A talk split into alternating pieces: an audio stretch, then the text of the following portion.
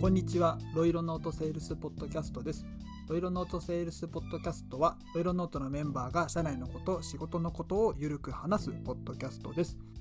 ポッドキャストを聞いて興味を持った方は、ぜひ概要欄にありますロイロで働くページを覗いてみてください。本日はセールスメンバーによる振り返りミーティングの様子を一部ダイジェストでお送りしたいと思います。ぜひ最後まで聞いてみてください。では、どうぞ。今度は打って変わったあれかな、高校の森谷さんに言いましょうか。そうですね、はい。あの、中堅校で特に反応が良かったのかなっていうのなんですけど、こういわゆるこう講義型の授業をされてる先生が、まあ、正直言うと実態として多い中で、じゃあロイロをどう使うかっていうのが、ちょうど私も中堅校に在職当時してたので、どういう使い方してたのが一番いいのかなっていうのを考えると、そのデジタル教科書を PDF でダウンロードして、それをこう、まあ、カードをグッと伸ばして余白作って生徒さんメモ作れますよっていうのを教えるとかなりえこんなことできるんですか？みたいな形ですごいちょい技でも動画で紹介あったんですけどすごく良かったです。でそれをさらに順番変えたりとか書いたものを PDF にまた書き出していきますよっていうとそんなことができるんですねみたいな形で、あの結構導入進めてるいただいてる学校様でもあこんなことできるんですか？っていう感じで、あの小学校とかでもちょっと事例とかであのご質問あったりとかすると、なんか他に使い方、ちょい技とかありますかでご紹介すると結構あの評価が良かったかなっていうのが印象でした。で、あとちょっと私も研修会で、なんか一つこうちょっと盛り上げたいなっていう時にですね、ゲームモードとかっていうのをちょっと、あの、ここでちょっとゲームモード入れると、活用場面もすごい提案しやすかったのと、4、50人の先生たちが、あの、いろいろ認定校なんでちょっとビクビクしながらも、このゲームモードやったら、なんだこれはみたいな。あの、初めて知ったみたいな形で、田中先生からもこれ面白いっていうことで、ちょっとアップデートできてなかった先生が数名いたので、その問題があのあったはあったんですけど、野中先生とかも、あの熊井先生も、あ、変わったんですね、画面みたいな形で。ああ、あの、ちょっとリッチな回答画面になりましたね。うん、そうです、そうです。それもなんかすごく、あの先生方が一問一問を解説したいっていうのも、研修中にも言っていただいたりしたので、そこがすごくアップデートされて、あの研修盛り上がったりとかいういろんなパターンでこういうふうにあの複数回答もできます写真とか動画音声データも入れれますとかっていうのでやってっていくとすごく盛り上がってよかったのかなっていう感じで私イメージとしてはなんか前回の復習前次復習とかで5分とか10分入れると先生とか生徒とやり取りがスムーズにいきますみたいな。っていうのだと生徒さん同士で解き合いとかで中間試験とか期末試験の前に予想問題作り合ってみたいな形で提案すると、あ、これだったらなんか今まで自習にしてた時間が、生徒さんがこう、回答解説作ってできるなみたいな形で言っていただいて、それはすごく良かったなというふうに思いました。はい。そこが今回研修会ですごく感触として良かったなというところ確かになんか、高校の先生とかってね、講義が遠いから、そうですね。今の授業の延長での使い方というところでいろいろ知れると、先生たちも嬉しいのかもしれないですよね。そういう引き伸ばしとかね。人もちょっとあの高校の中堅校とかは見るときに研修会初めてするときは、その、使っていただくっていうことをゴールに、人のちっちゃいゴールにして、研修をちょっと、まずは入り口としてやったらうまくいったかなと思いました。はい。なるほど。わかりました。ありがとうございます。はい。じゃあ続いて、アイスブレイク梶原さん。いつの間にかこんな名称になったんですね。アイスブレイク。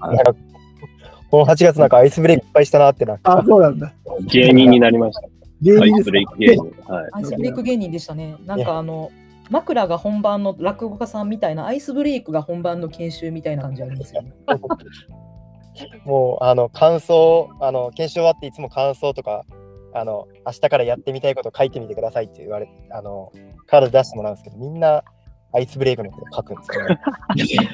まずいなって、だからさ。はい、ああ、でも本当楽し楽しいですよね、やっていただくの。最近やったのが、こ先生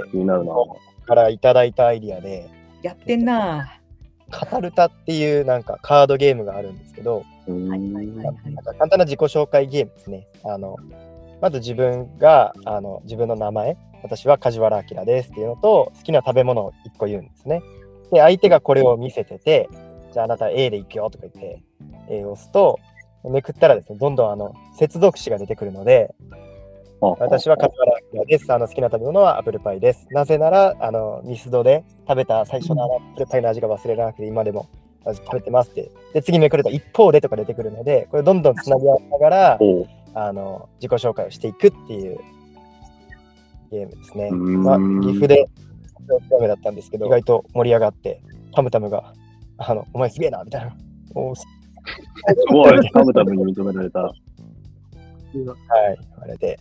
やってますね。あとは、えーっと、もう一個あったかな。アドジャンっていう遊びなんですけど、えーっと、2人組でやって、じゃんけん、アドジャンのジャンはじゃんけんなんですけど、出せる手がグーか1か2か3で、アドジャンで手を出します。で、こう2人が出して、アドジャンのアドは足し算なので、2人が出した合計の数字のテーマで少しペアになるっていうやつですね。はい。これも意外と盛り上がります。で、これカード複製したら、あの何回でもこの遊びできますしとか、あの小学校で small talk って最初にちょっとペアでなんか話すみたいなのがあるんですけど、こうスポーツとか subject とかにしとけば、英語でも使えますよとか言ってですね、やると意外と盛り上がるっていうのが、はいこの8月の収穫かなと思います。あとは、共有ノートですね。最近結構この形で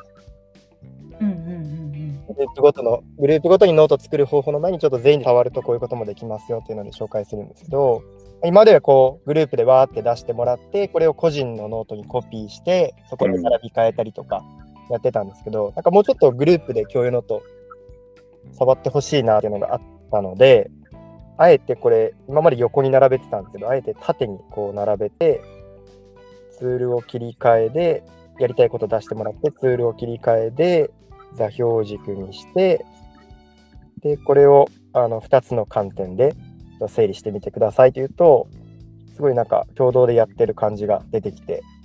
すごくいい使い方だなと思って、最近はこれを結構取り入れてますね。はい、でこの後にグループごとにやると、よりなんかグループごとにノートを作るなんかメリットとか、なんか感じやすいみたいで、はい最近はこの流れで共有ノートの研修やってます。いいですね。面白い。はい、っていう感じです。共有ノートで思い出しましたん？最近、最近やってる共有ノートネタ。あの、